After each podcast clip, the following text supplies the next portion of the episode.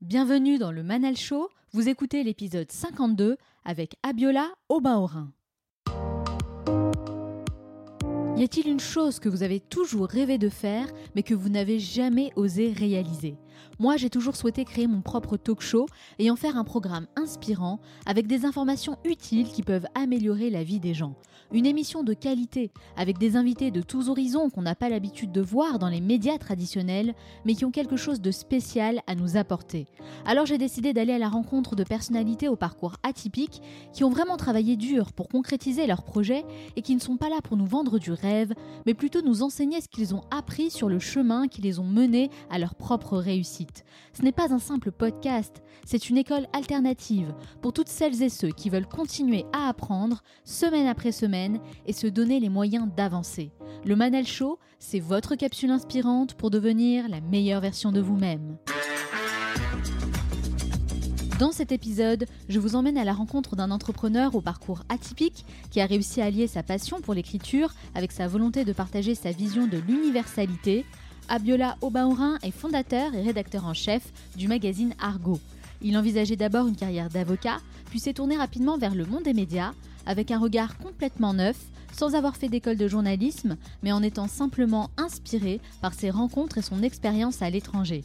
Vous allez découvrir comment il a réussi à faire d'Argo un magazine référence qui a de l'impact dans la sphère médiatique. Dans la troisième partie, je retrouve Myriam qui sélectionne chaque semaine une conférence pour en extraire les meilleurs enseignements qui vont nous aider à améliorer notre vie au quotidien. Enfin, je terminerai cette émission en partageant avec vous les trois conseils à retenir de mon entretien avec Abiola Obaorin. Et n'oubliez pas, Certains veulent que ça arrive, d'autres aimeraient que ça arrive, et quelques-uns font que ça arrive. Cette émission dure 50 minutes et pas une de plus, alors soyez attentifs et faites partie de ceux qui font que ça arrive. Passez à l'action. Comme chaque semaine, j'ai sélectionné un message que vous m'avez laissé et que j'aimerais partager avec l'ensemble des auditeurs du Manal Show. Et cette fois, c'est Salwa qui nous dit Excellent Rendez-vous hebdomadaire toujours attendu, quand je vois le Manal Show dans ma boîte mail, je sais que je vais savourer. L'entretien avec Mohamed Koussa était super, merci. Merci à toi, Salwa, merci infiniment pour ce message et pour les 5 étoiles que tu as mis sur Apple Podcast. Sache que désormais, quand je rédigerai la newsletter du lundi, eh bien je penserai à toi. D'ailleurs, j'en profite pour rappeler que tout le monde peut s'inscrire gratuitement pour recevoir les contenus exclusifs que je partage uniquement avec les abonnés. Pour ça, il suffit d'aller sur le site lemanalshow.com. Et si vous souhaitez vous aussi me laisser un avis, rendez-vous maintenant sur Apple Podcast ou votre application de podcast préférée. Laissez-moi 5 étoiles avec un message et je vous sélectionnerai pour la revue de la semaine prochaine. Alors soyez créatifs. Beaucoup pensent qu'ils n'ont pas de talent particulier tout simplement parce qu'ils ne trouvent pas dans les médias des modèles qui leur ressemblent. Et c'est pour répondre à cette problématique qu'il a créé le premier média consacré à l'économie des quartiers populaires, le magazine Argo. Son objectif?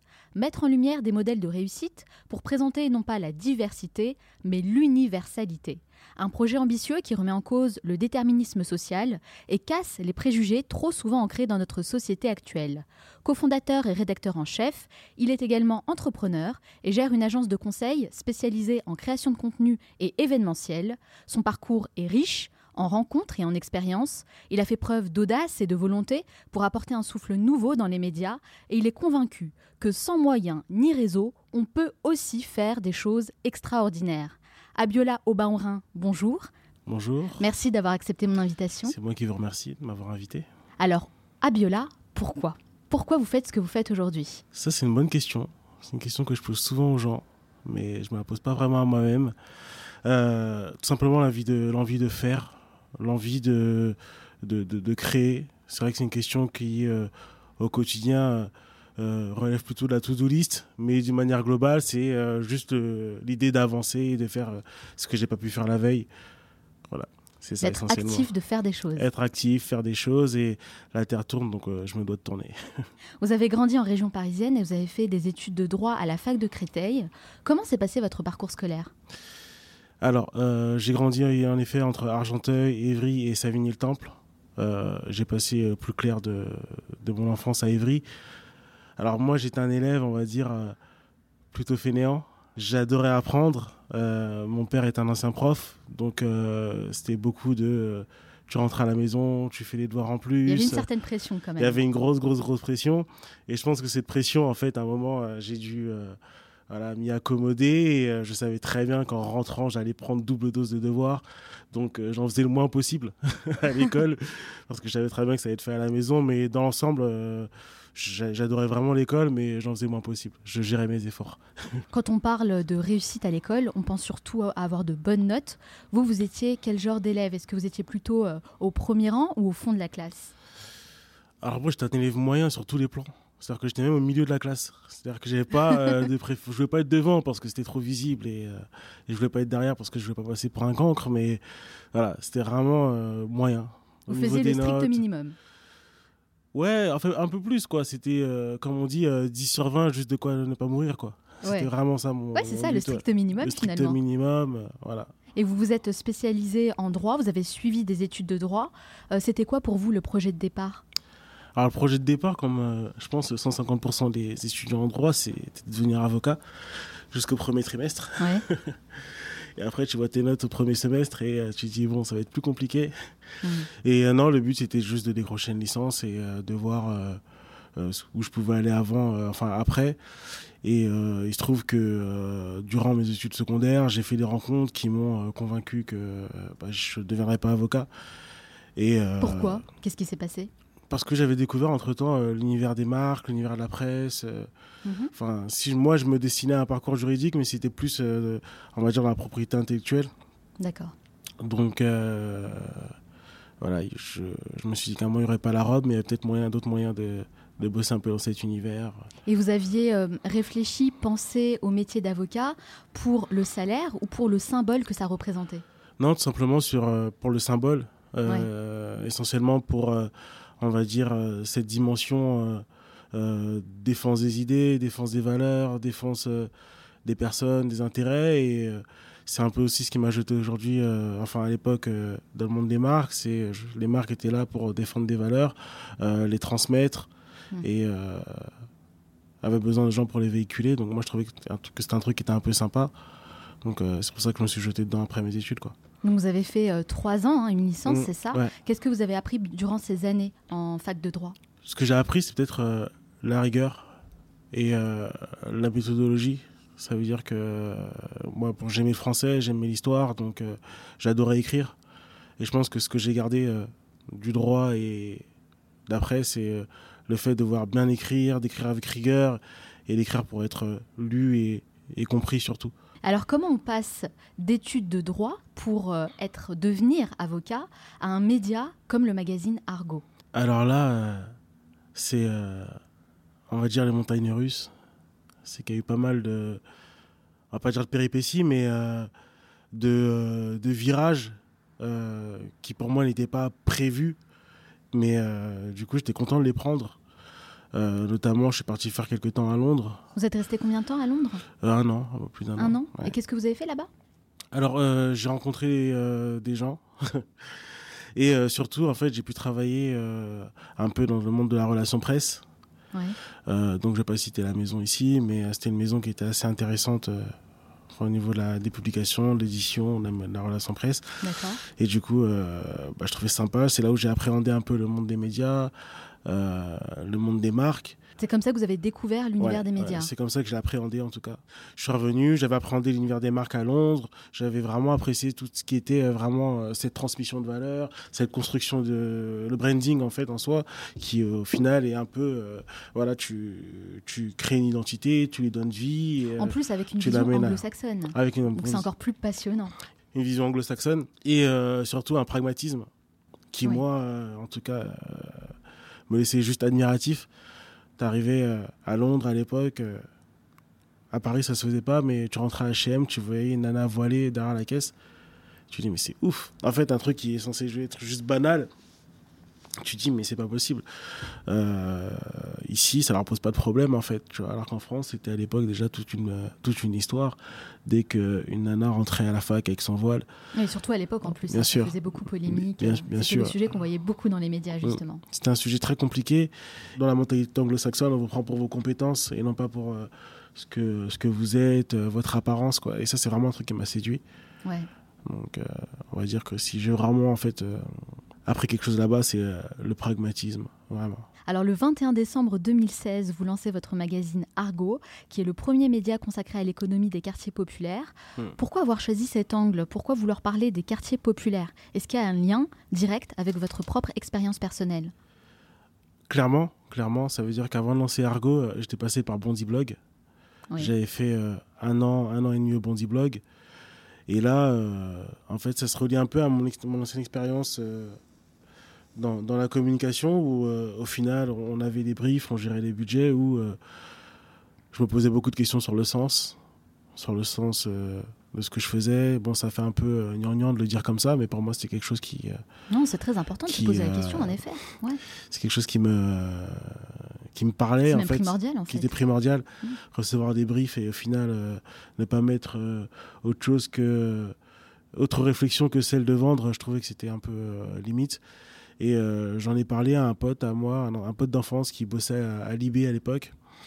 Et il m'a parlé de Nordine Nabili du Bondi Blog. Donc Nordine qui était l'ancien directeur de la structure. Et euh, j'ai mis les pieds là-bas et franchement, je trouvais ça vraiment cool. Alors chez Argo, vous n'avez pas vocation à promouvoir la diversité, mais plutôt l'universalité. Qu'est-ce que ça veut dire, l'universalité?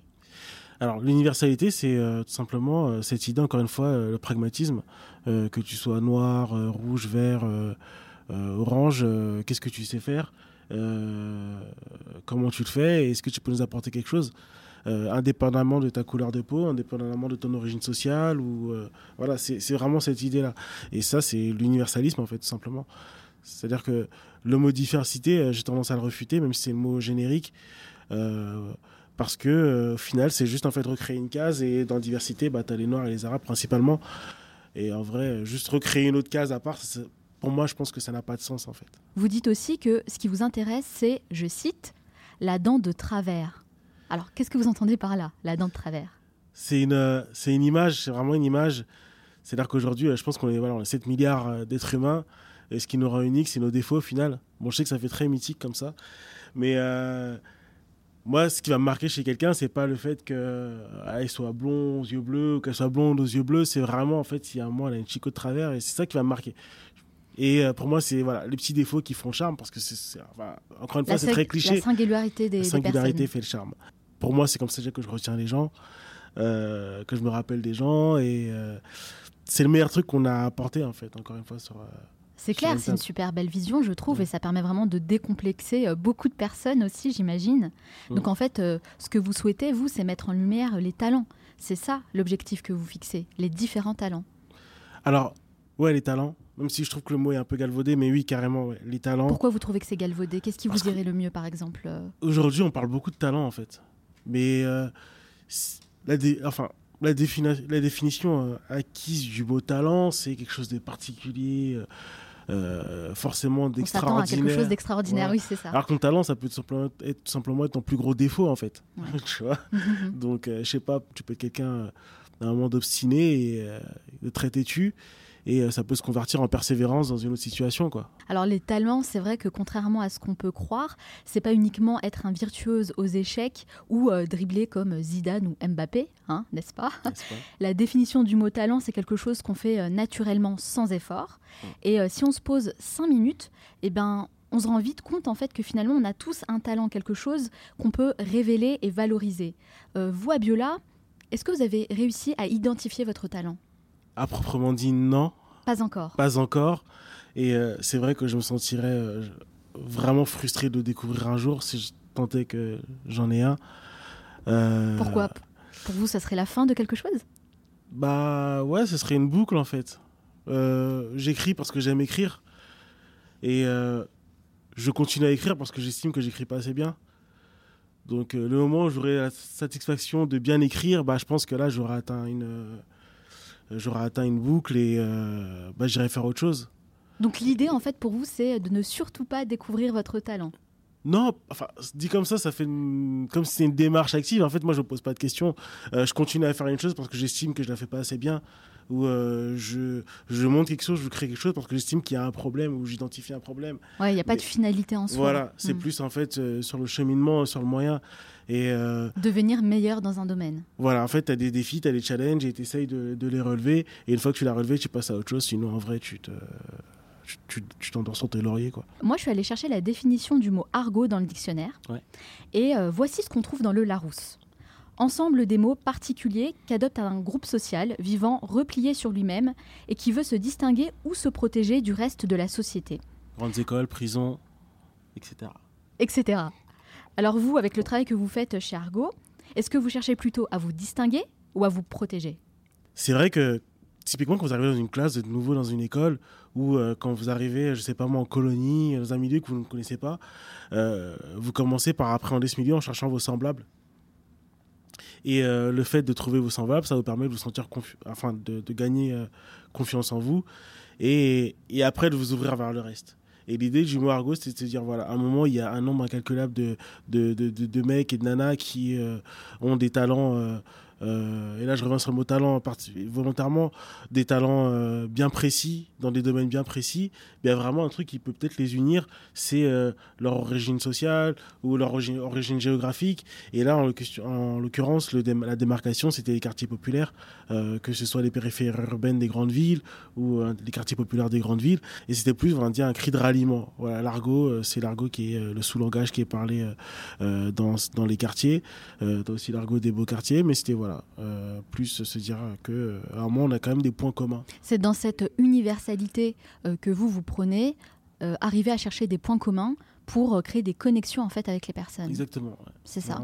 Mais c'est vrai ce que vous dites. Hein. Même nous, en tant que Français, j'imagine que vous aussi, Abiola, quand vous étiez à Londres, on cherche parfois à se rapprocher un peu plus bah, de Français qu'on peut voir à l'étranger pour essayer bah, de trouver des points communs, quelque chose qui nous lie et on se sent plus en sécurité, plus en confiance. C'est humain, ouais. C'est vraiment humain. On cherche des gens qui nous ressemblent. Voilà. En parallèle du magazine, vous avez créé une agence spécialisée en consulting, création de contenu et événementiel. Comment vous faites le lien entre votre magazine et votre agence de conseil? Est-ce que vous utilisez Argo comme un moyen de communiquer autour de votre service? En fait, Argo, c'est un peu la chapelle. Vous avez le magazine et euh, le studio qui euh, fonctionne comme une agence de communication. Donc le magazine, c'est une, une éditoriale qui est bien définie, qui est l'économie des quartiers populaires. Et à côté de ça, notre modèle économique repose sur le studio. Mais euh, c'est un peu, on va dire, les deux, euh, les deux faces d'une même pièce. Donc si j'ai bien compris, le studio finance le magazine. Oui, essentiellement. On n'a pas fait euh, appel à une aide publique, quelle qu'elle soit. Donc on, on, se rémunère par notre travail, en fait. Ça nous permet aussi de, de garder une certaine indépendance. Une certaine liberté, j'imagine. En tant que journaliste, vous avez rencontré des personnes issues d'horizons très différents, comme le président de la République, le chef étoilé Thierry Marx, mais aussi le gérant d'une pizzeria de quartier ou encore un vendeur de fleurs ambulant. Qu'est-ce que vous retenez de toutes ces rencontres? Est-ce que vous avez constaté des points communs entre ces différents parcours? Alors oui, carrément, c'est que le point commun, c'est le combat. C'est-à-dire que qu'on se lève le matin pour euh, tenter de convaincre les Français euh, à voter euh, pour soi et devenir république, euh, président de la République, c'est un combat. Euh, avoir euh, la possibilité de trouver des clients en nombre suffisant pour que sa pizzeria tienne et ne ferme pas, c'est un combat aussi. vendre ses roses tous les soirs dans des restaurants, c'est un combat. Thierry Marc, il a ses combats, il a une multitude de combats. Donc encore une fois, on a tous chacun à notre niveau notre propre combat. Vraiment, c'est vraiment l'universalité du combat en fait. On a tous un combat, que ce soit Emmanuel Macron ou Bakary Kébé ou Thierry Marx pour moi, c'est vraiment leur combat qui me qui m'intéresse euh, au-delà de leur personne ou de leur statut. Je le disais, vous avez rencontré euh, beaucoup de personnes d'horizons différents. Est-ce qu'il y a une rencontre en particulier qui vous a marqué? Alors, je rêvais que ces personnes, mais euh, je pense qu'il le sait. J'ai rencontré Lajli, qui est du coup le compère de JR, ouais, voilà, réalisateur, photographe et tout. Et je pense que, je parlais de manière chronologique, c'est une des premières personnes à m'avoir marqué dans la mesure où euh, la seule personne dont j'avais eu le enfin dont j'avais le poster quand j'étais ado c'était euh, son poster à lui. Ah son affiche 365 euh, jours à Clichy où il tient une caméra comme comme une arme. Et pourquoi? Parce que encore une fois j'habitais à Évry dans un quartier populaire et j'avais très peu de représentation réaliste de la vie des quartiers. Et le mec arrive avec un super reportage en noir et blanc où il te raconte la vie des quartiers, il te rend presque cool. Et là, ça fait un déclic. Juste pour rappel, pour les personnes qui nous écoutent, c'est le réalisateur du documentaire 360 jours à Clichy-Montfermeil, euh, qui a été réalisé euh, suite aux émeutes de 2005. C'est exactement ça. Et je pense qu'aujourd'hui, d'une d'une manière ou d'une autre, il a contribué, lui et JR, ou ce que font maintenant les mecs d'Iconoclast, Courtrage, mais tous ces gens-là qui ont travaillé sur l'image des classes populaires, des cultures populaires, des, des coins populaires, ont contribué, on va dire, à, faire ce que je suis aujourd'hui et ce qu'est Argo. C'est-à-dire que la devise d'Argo, c'est vraiment réussir à faire un gâteau avec des miettes et partir du principe que euh, rien ne doit être un sujet de complexe. Et euh, ça fait peut-être un peu darwiniste comme ça, mais on a tous des défauts qui se traduisent en termes de d'avantages ou d'inconvénients sur l'environnement dans lequel on se trouve. En tout cas, j'aime bien cette euh, image, faire des gâteaux avec des miettes. Ouais, donc c'est parce que je suis gourmand, accessoirement. C'est pour ça, d'accord. je pense qu'on est tous un peu gourmands de toute façon.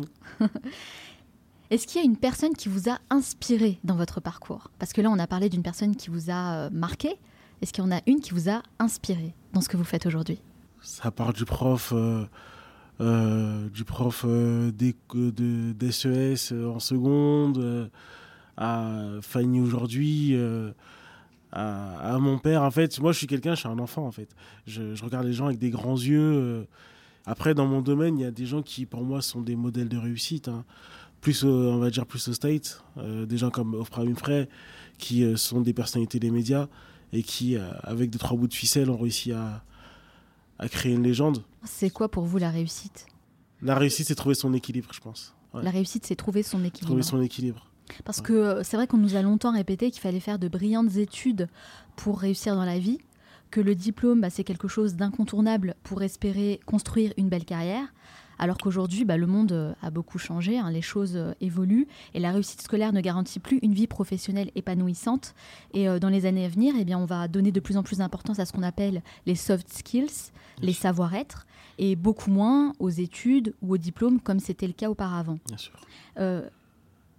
quelque part, est-ce que on peut dire que c'est la revanche des derniers de la classe?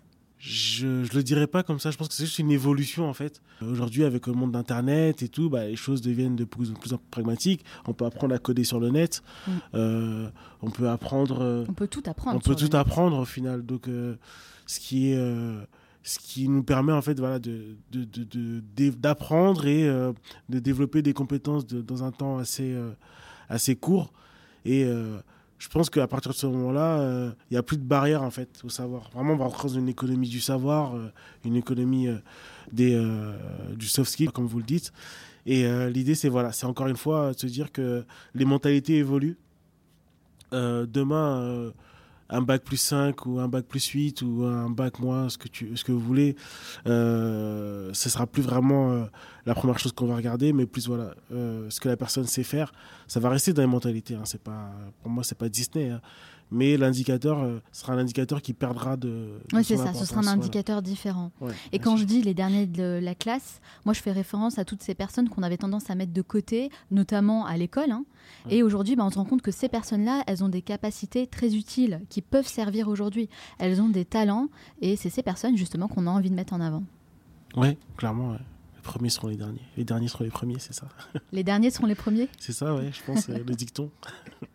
Alors vous, Abiola, vous n'avez pas fait d'école de journalisme et pourtant, bah, vous avez choisi de créer votre propre média. Aujourd'hui, vous décidez de la ligne éditoriale, vous écrivez vous-même certains articles, vous interviewez des personnalités, vous, managez même une équipe. Euh, on peut dire que vous accomplissez euh, toutes les missions qu'on retrouve dans une rédaction classique. Comment vous avez appris à faire tout ça? Bah, J'avais déjà un avantage non négligeable, c'est que j'aimais écrire, ce qui n'est pas inutile euh, quand on fait de la journalisme, quand on est rédacteur. Et euh, aujourd'hui, euh, enfin moi je me considère pas comme un journaliste à proprement dit. C'est juste que des fois il faut remplir des formulaires et dans les formulaires il y a des cases, donc je suis journaliste. Mais euh, aujourd'hui, bah, je suis régulièrement accrédité à l'Elysée, donc quand tu arrives là-bas, bah, on ne demande pas, oui, il a fait une école de journaliste ou pas, enfin de journalisme ou pas. Enfin, tu es là-bas en fait. c'est pareil dans certains milieux, quand je pars en interview, on me demande pas si j'ai fait une école de journalisme ou pas. Euh, c'est les, gens qui euh, font des écoles de journalisme, euh, c'est une force pour eux parce qu'ils ils acquièrent là-bas de la méthode et de la rigueur. Mais je pense que la flamme, c'est pas la flamme, tu la prends pas à l'école de journalisme en fait. Donc c'est peut-être le schéma, le schéma est peut-être inversé, c'est que certes il te faut de la rigueur, la rigueur, la technique, mais il faut aussi cette, cette flamme journalistique, on va dire cette vocation. Donc moi j'ai peut-être pris à l'envers, c'est-à-dire que j'avais cette flamme et après j'ai appris la rigueur et, la technique du, métier de journaliste. Et je pense aussi qu'on peut apprendre la rigueur et la technique différemment. Euh, je sais que moi-même, par exemple, j'ai choisi de ne pas faire d'école de journalisme euh, alors que j'en avais euh, l'opportunité, hein, parce que je voulais pas rentrer dans un moule. Je connais bien cet univers, l'univers des médias, et j'ai l'impression que mm, on a cette volonté de toujours dire la même chose, montrer les mêmes têtes, vraiment toujours traiter l'information sous le même angle. Et c'est quelque chose qui me gêne profondément. Et on nous donne l'illusion d'une certaine liberté, mais en vérité, il y a un espèce de formatage des modes de pensée des médias. Bien sûr, bien sûr, c'est une réalité. Donc le fait de ne pas euh, faire d'école de journalisme, vous, en quelque sorte, ça vous a permis aussi de garder votre liberté d'expression et votre authenticité dans vos écrits. Alors, c'est vrai que les journalistes sont très susceptibles. J'ai essayé de ne pas les froisser. C'est vos Parce que j'ai pas mal, non, j'ai pas mal de collègues qui sont aujourd'hui dans des dans les grosses rédacs et tout. Euh, je, je, vous rejoins sur ce, ce constat à 100%. Maintenant, c'est vrai que voilà, il y a pas mal de journalistes qui se plaignent du fait qu'il y a des gens qui s'improvisent journalistes ou qu'il y ait des blogueurs qui sont assimilés journalistes et tout. Mais le résultat, encore une fois, on parle de la finalité. Si euh, le contenu, euh, si le sujet abordé l'est en respectant toutes les règles d'intégrité, donc le respect de l'information, le respect des sources, il n'y a pas de raison que ces gens-là ne soient pas considérés comme des des des journalistes à part entière ou en tout cas comme des professionnels de l'information. C'est ça. Ouais. C'est ça. Ouais. C'est pour moi c'est la, différence elle est là et euh, tout est amené à évoluer en fait. Vous vous intéressez particulièrement à trois thématiques l'économie, le numérique et l'entrepreneuriat. Et euh, en parlant d'entrepreneuriat, c'est vrai qu'on a tendance à croire qu'il faut obligatoirement sortir d'une école de commerce pour créer une entreprise, ce qui est totalement faux. En revanche, on peut pas nier le fait que l'école de commerce donne l'accès à un réseau, un réseau qui est important. Et je pense d'ailleurs qu'on néglige souvent cet aspect. Il faut savoir cultiver son réseau. Comment vous, vous faites à Biola Comment vous avez fait pour créer votre propre réseau? Moi, en termes de réseau, vraiment, euh, j'ai j'ai pas vraiment cherché à, à réseauter, que c'est quelque chose que j'aime pas faire parce que j'aime bien la sincérité des relations. Mais euh, on peut être sincère même en réseautant. Bien sûr, non, oui, bien sûr, bien sûr, absolument, oui. Je ne veux pas dire que le fait de réseauter n'était pas sincère, mais euh, moi, c'est quelque chose qui me gêne en fait. Me dire que je vais quelqu'un parce que j'ai dans, dans l'idée de réseauter avec lui. Hmm. Non, non, c'est vraiment le petit réseau que j'ai constitué. Ça, on va dire que c'est un peu euh, par la force des choses. Vous avez un bon réseau aujourd'hui. Il y a pire, on va dire, mais c'est pas. Vous êtes assez humble quand même. Comment vous avez réussi à le créer? Est-ce que c'est juste des concours de, un concours de circonstances, des rencontres comme ça que vous avez fait par hasard? Mais en fait, le réseau, il se fait vraiment de manière informelle. Euh, vous, faites, euh, vous suivez une campagne politique, euh, forcément, vous allez avoir des, des contacts avec des gens, développer des relations avec les gens que, que vous suivez. Vous, vous faites un interview, vous créez des relations. Parce qu'avant d'être journaliste à sujet ou d'être fournisseur à client, euh, vous êtes euh, ces deux êtres humains qui se parlent, donc ils nouent des liens. Et euh, le simple fait, en fait, de, conserver ces liens de manière sincère, bah, ça permet de constituer un réseau. 1 plus 1 est égal à 2, plus égal à 3. Mais je pense que voilà, c'est la, somme des rencontres qui fait le réseau. C'est vraiment ça, vraiment. Et la somme des rencontres qu'on fait tous les jours. Moi, aujourd'hui, la boulangère qui vend un super pain en bas de chez moi, elle est. elle fait partie dans mon carré de c'est mon carré d'adresse, quoi. C'est mon réseau. C'est ça. Euh, J'aime bien cet état d'esprit, cette vision. Et c'est vrai que moi, il n'y avait rien de péjoratif hein, dans ma question ah sur le réseau.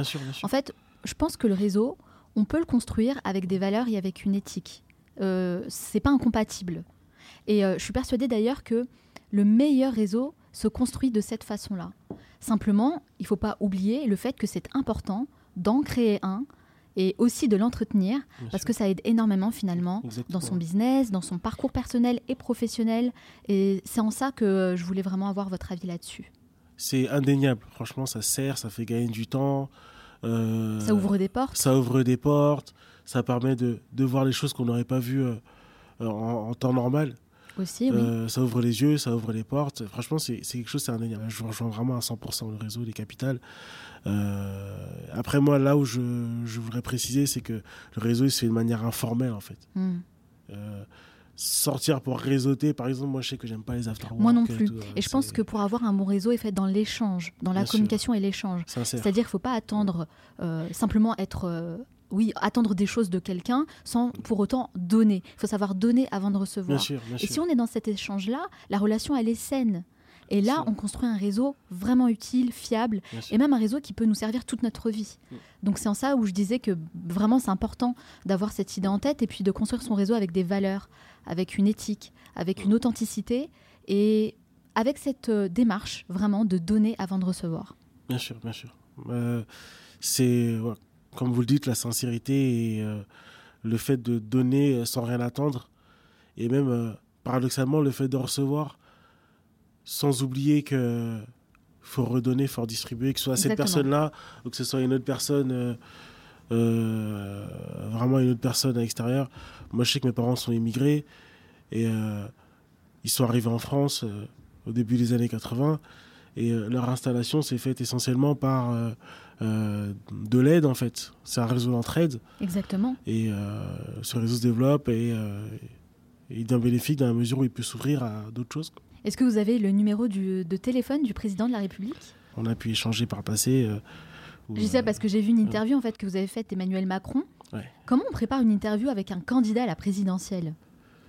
Euh, alors on prépare comme si on préparait l'interview d'Abdel Malik qui était un vendeur de roses. Comme n'importe qui en fait. Bien sûr, vraiment, clairement.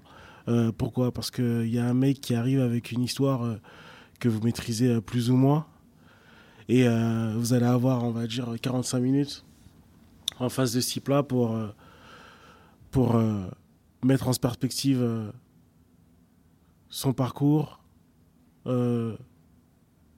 tirer le plus d'informations possible sur un sujet précis, en tout cas avoir son, ses, ses lumières sur un sujet précis. Et surtout, en fait, bon, l'image n'est peut-être pas très belle, hein, mais aller jusqu'au bout de cette personne-là. C'est-à-dire je pense que la pire chose, hein, peut-être que ça, vous l'avez expérimenté aussi, mais c'est de ressortir, euh, de ressortir dans l'interview avec des questions qu'on a oublié de poser. Ça, c'est vraiment le, la pire des choses. C'est pour ça qu'il faut bien se préparer avant. Il faut bien se préparer. Vraiment, mm. tout réside dans la préparation. Complètement. Euh, complète. Euh, s'il faut euh, ne pas dormir les deux jours avant, s'il ah faut lire les, mm. les 15 livres que la personne a écrits. Il faut, s'investir à 100%. Il faut s'investir à 100%. Et que ce soit pour le PR ou que ce soit, enfin pour le futur PR, pour le coup, ou que ce soit pour un vendeur de roses. Exactement. On est, la complexité du sujet fera qu'il faut s'y préparer. Enfin, moi, je trouve qu'il n'y a rien de pire de sortir, que de sortir dans l'interview et ne pas avoir. Euh, dire ah mince, j'aurais pu poser cette question. Enfin, pour moi, c'est. Mais c'est compliqué parce que, pareil, enfin, je veux dire, quand on est euh, candidat à la présidentielle, on est en quelque sorte formaté. Il y a des choses qu'on peut dire, des choses qu'on ne peut pas dire. Est-ce qu'il y a vraiment une authenticité quand même dans, les dans le propos? Bah, Dans tous les cas, les gens vous diront ce qu'ils ont envie de vous dire. À part si vous tombez sur une pipelette euh, qui. il y en a de moins en moins les pipelettes à l'heure des réseaux sociaux. Puis surtout à ce niveau-là, je veux bien dire. Bien sûr, oui. Voilà, ouais y a être une pipelette et il y a être quelqu'un d'extrêmement euh, complet dans ses réponses. Je l'ai trouvé extrêmement complet dans ses réponses. Euh, j'ai eu à interviewer d'autres hommes politiques. Euh, et c'est vrai qu'il y a des gens qui peuvent être en face de vous, être extrêmement fermés. Et là, c'est, je pense, la pire des choses parce que vous n'arrivez pas à aller jusqu'au fond de cette personne-là. j'ai il y a aussi des interviews que j'ai faites que j'ai pas sorties parce que la personne était fermée en fait et que j'ai pas réussi à ouvrir cette personne-là elle a pas réussi à donner des réponses, donc c'est vrai que c'est compliqué. C'est un vrai exercice en tout cas. Oui, c'est un vrai exercice. c'est un vrai exercice.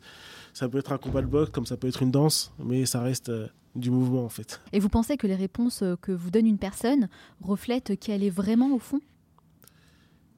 Alors, elle reflète qui elle est vraiment, mais je pense qu'il y a un truc qui est vraiment capital, c'est la manière avec laquelle elle vous délivre ses réponses. Déjà, si je commence à vous dire, bah, c'est une très bonne question, c'est dans la plupart du temps, elle n'a pas la réponse à la question. Ouh, vous l'avez fait au début de, notre interview, lorsque je vous ai posé la, question du pourquoi.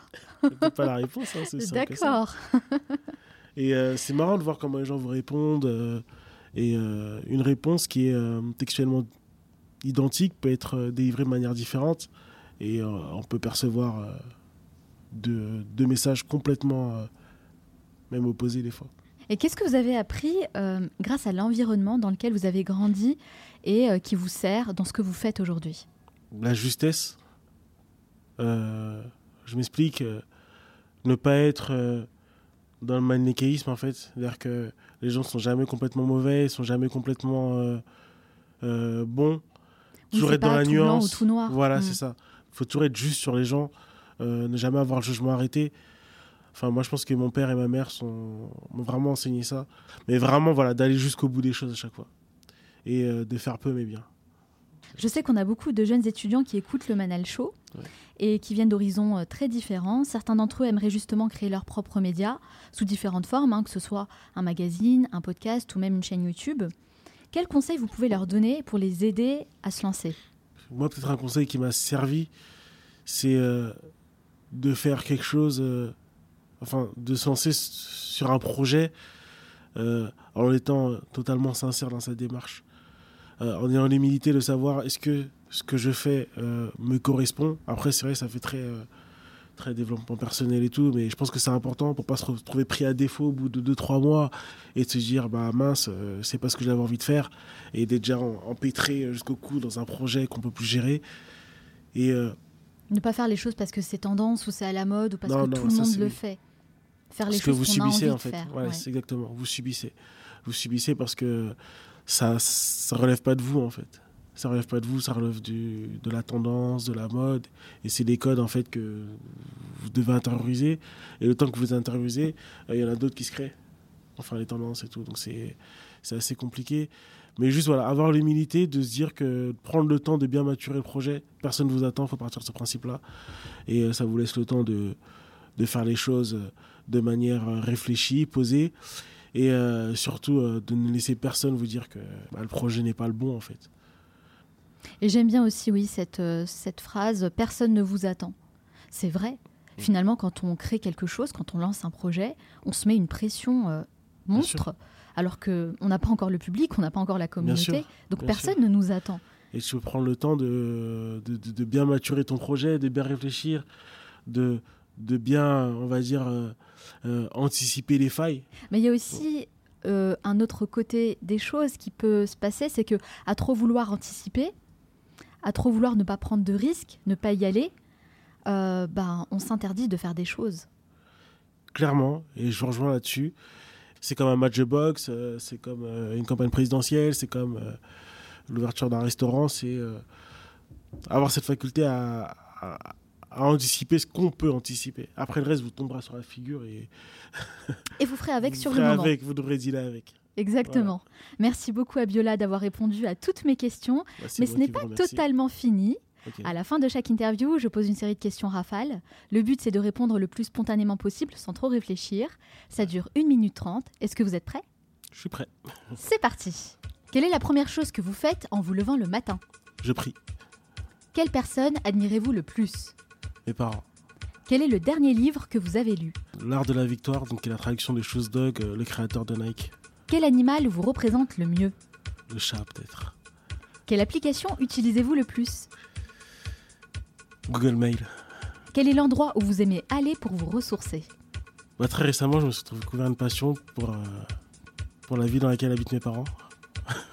Laquelle Savigny-le-Temple, dans 77. Parce que c'est une, bourgade et du coup, ça permet de couper avec Paris. Quel est votre film ou documentaire préféré? Mon film préféré, je- pense que c'est Fight Club. Quelle est la mauvaise habitude dont vous aimeriez vous débarrasser? La procrastination. Qu'est-ce qui vous agace le plus chez les autres? Les choses que je fais moi-même, en fait. Quand on voit trop un défaut chez les autres, c'est quelque chose qu'on a, en fait.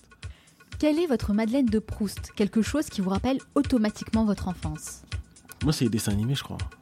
Enfin, même si c'est pas un objet en soi, euh, c'est... je regarde les mêmes dessins animés que, les mêmes dessins animés que je regardais quand j'avais euh, même pas 10 ans, quoi. Quelle tâche avez-vous tendance à remettre toujours au lendemain? En ce moment, le sport, je dirais. Si vous pouviez inviter la personne de votre choix à votre table pour un déjeuner, n'importe qui, hein, sans limite, qui choisiriez-vous? Peut-être euh, une personne comme, euh, je sais pas moi, Oprah, Oprah Winfrey. Selon vos proches, quelle est votre plus grande qualité? La curiosité, je pense. Et selon vous, quel est votre plus grand défaut? Le fait de remettre au lendemain euh, les choses que je peux faire euh, aujourd'hui. Quelle est la dernière chose que vous faites avant de dormir? Je lis. Merci beaucoup Abiola d'avoir répondu à toutes mes questions. Alors comment ça s'est passé les questions rafales? Bah déjà, c'est moi qui vous remercie. Et les questions rafales, bah, pour le coup, c'était vraiment des rafales. hein. Et d'ailleurs j'aimerais euh, revenir sur l'une d'entre elles. Quel dessin animé vous aimiez regarder, regarder quand vous étiez enfant? Ah ouais, c'est ça qui a détruit ma carrière. non, mais et Arnold, Bob l'éponge, euh, les trucs de Gogol en fait. Tous les trucs de con, moi j'adore en fait. non, mais c'est en fait, on a des j'ai aussi quelques potes qui adorent les dessins animés un peu comme ça. Mais moi je sais que voilà, j'ai pas mal de potes qui sont vraiment manga et tout, moi je regarde pas. C'était vraiment les trucs de con que je regardais, genre et Arnold ou Bob l'éponge, les trucs en fait qui se laissent regarder mais qui n'ont aucun sens. C'était la, seul moment belle époque ça. Ouais, c'est le seul moment où tu te déconnectes en fait. Euh, allez, je vais me lancer, mais je regardais un, épisode de Bob l'éponge, celui d'hier, où en fait Bob, il s'était euh, était parti de son, de son boulot, de, donc il travaille au crabe croustillant. Euh, il est parti de son boulot parce que son, en gros, le, le, comment s'appelle, Krabs, il voulait pas lui reconnaître une compétence, un truc tout con, et il est parti il a lancé son propre restaurant et genre il a tué tout le business en fait. Bah franchement il, avait, super ambitieux Bob. Il avait, il, avait toutes les, voilà, il avait toutes les compétences. On le voit pas ça nous quand on est enfant. Voilà. Et Krabs en fait il est euh, dans tout l'épisode il se tire les cheveux pour essayer de récupérer tout mais c'est tout con parce qu'en fait tu dis ça a pas de sens. Le mec qui en épisode crée son resto. On a un autre regard quand on est adulte et finalement on peut trouver de l'inspiration même dans Bob l'éponge. Bien sûr bien sûr c'est ça. Non, mais oui, vraiment dans les trucs tout con. Enfin, moi, l'inspiration, je pense que je la trouve partout. en tout cas, merci beaucoup à Biola. Merci d'avoir répondu à toutes mes questions. Merci pour vos précieux conseils. Si on veut en savoir davantage sur vous et sur ce que vous faites, où peut-on vous retrouver? Sur internet, sur argo.fr. Bien sûr. Ou sur les réseaux sociaux. D'accord, très bien. Bien sûr, moi je partage toutes les références sur notre site lemanalshow.com. Sur vous, ça va être un peu plus compliqué parce qu'il me semble que vous êtes très discret quand même hein, sur euh, les réseaux sociaux et sur Internet de manière générale. Pourquoi? Les réseaux, c'est la place du village. Quoi. faut que ce qui tombe sur les réseaux reste sur les réseaux.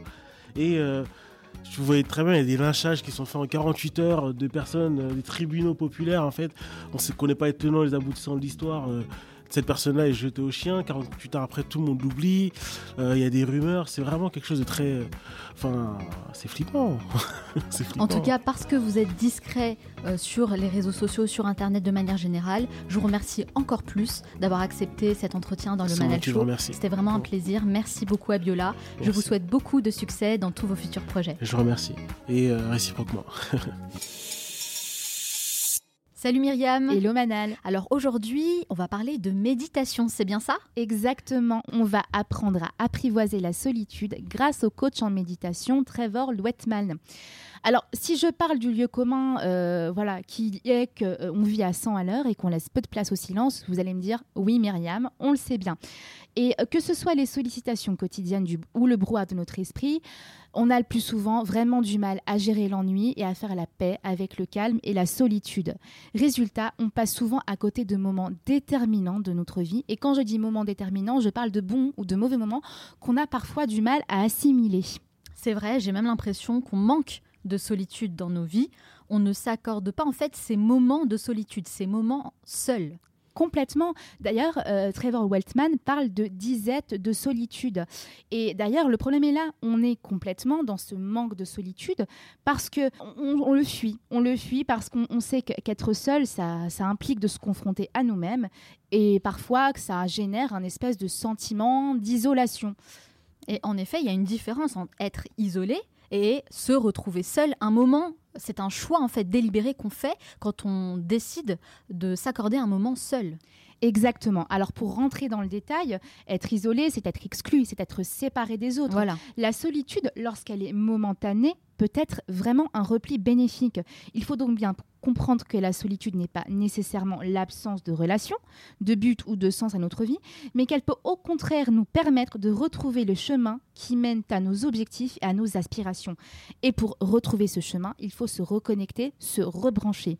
Alors quel est le conseil principal que Trevor Veltman partage avec nous? Alors premier conseil qui va peut-être vous faire un peu grincer des dents, s'accorder deux heures de silence et de réflexion, de calme par jour. Deux heures? Deux heures, je sais. Ça, paraît, énorme. Ça paraît très long en effet, mais c'est complètement rentable parce que c'est un investissement à long terme, car le temps que vous prendrez pour vous recentrer sur vous-même vous permettra ensuite d'y voir plus clair et de faire des choix euh, plus rapides et plus efficaces. Par exemple, euh, quand on est sur Netflix, hein, on, voilà, on traîne beaucoup. Là, bizarrement, les deux heures ne nous paraissent pas si énormes que ça. Exactement, exactement. On a l'impression qu'on ne perd pas de temps alors qu'on en perd énormément. Hein. Je vais prendre par exemple l'exemple de la série du moment, Casa del Papel. Il faut savoir que chaque épisode dure plus d'une heure. Vous imaginez le temps que vous pourriez passer à méditer plutôt que de regarder trois épisodes de Casa del Papel. Bon, je vous dis pas d'arrêter de regarder des séries, mais le dubbing watché, voilà, si on peut limiter ça pour passer plutôt à la méditation, c'est une bonne chose. C'est vrai, c'est vrai que bon, on passe beaucoup trop de temps sur Internet. C'est un fait. C'est le cas de le dire, Manal. Il faut savoir qu'en France, 36% des 25-39 ans passent plus de 21 heures par semaine sur le net et qu'outre-Atlantique, c'est 8 heures par jour sur les PC. Et il faut savoir que si on perd autant de temps aussi, c'est aussi parce que nos activités solitaires ne sont pas structuré. Euh, par exemple, vous voulez jouer à la play en solo, le faites pas une heure. Planifiez-vous cette activité de loisir. Pareil, vous voulez passer du temps sur YouTube, ne le faites pas jusqu'à minuit. Dites-vous, euh, je me fais ma petite playlist détente avant d'aller me coucher, et puis après, je vais vraiment me coucher.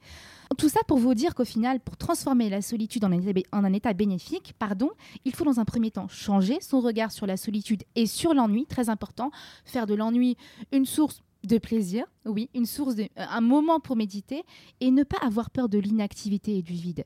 Profitez de ce moment pour être votre propre ami, prenez du temps pour vous, écoutez-vous et conseillez-vous. Bah écoute, merci beaucoup Myriam et figure-toi que justement, j'ai réalisé un épisode très récemment, l'épisode 50 sur la méditation qu'on appelle la méditation de pleine conscience avec mon invité Betsy Paraïl Pézard que je vous invite à écouter justement parce qu'on a partagé plein de conseils pratiques pour pratiquer la méditation et justement s'accorder ces moments de solitude. Donc merci beaucoup et en plus, on peut évidemment regarder la conférence de Trevor Veltman, c'est ça? C'est ça. Est-ce que tu peux nous rappeler le titre de cette conférence Transformer la solitude. Transformer la solitude. Donc, je mets la référence dans l'article qui accompagne ce podcast sur lemanalshow.com slash podcast. D'ailleurs, petit rappel, hein, vous trouvez toutes les références citées dans cet épisode dans cet article.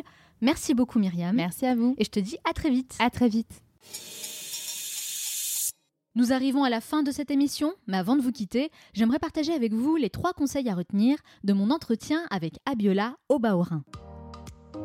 Conseil numéro 1, Soyez sincère dans ce que vous faites. Ce sont les mots prononcés par Abiola Obaorin qui ont fait écho à mon propre parcours, car au-delà de ce que vous pouvez percevoir dans ce podcast, mon expérience dans l'univers des médias est assez large, et ce que j'ai pu expérimenter à titre personnel m'a poussé à faire des choix, parfois difficiles, pour rester en cohérence avec qui je suis. Identifiez vos valeurs, celles qui sont les plus importantes pour vous, et posez-vous la question de savoir pourquoi vous faites les choses. Ne vous lancez pas dans un projet parce que c'est à la mode ou parce que ça fait plaisir à quelqu'un d'autre. Faites-le parce que vous en avez réellement envie.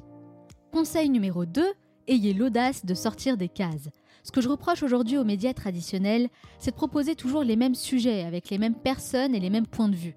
C'est d'ailleurs l'une des raisons pour lesquelles j'ai limité le temps passé devant ma télé et je sais que vous êtes nombreux à faire ce qu'on appelle une diète médiatique.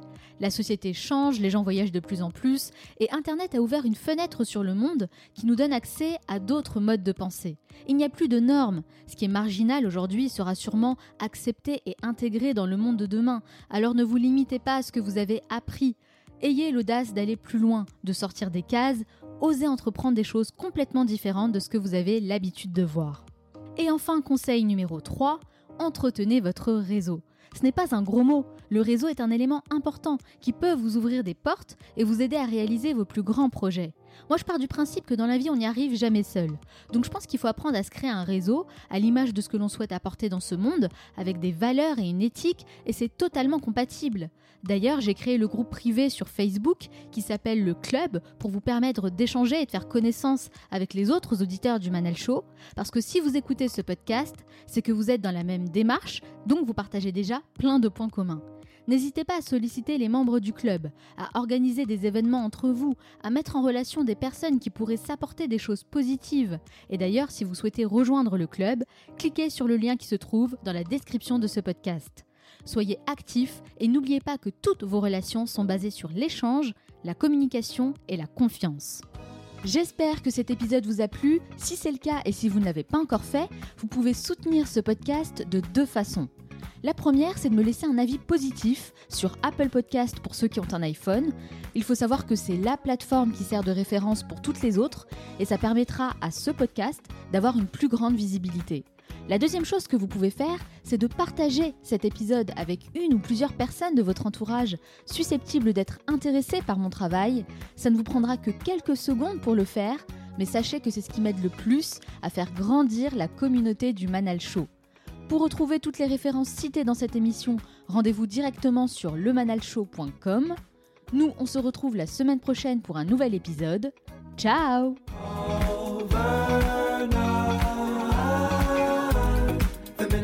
was thinking to hold you back. The moment I was wishing it's overnight. The minute I was thinking to hold you back. The moment I was wishing it's overnight. The minute I was thinking to hold you back. The moment I was wishing it's overnight. The minute I was thinking to hold you back. The moment I was wishing overnight. Slow down, never. I know now, I know better. I need it more than ever.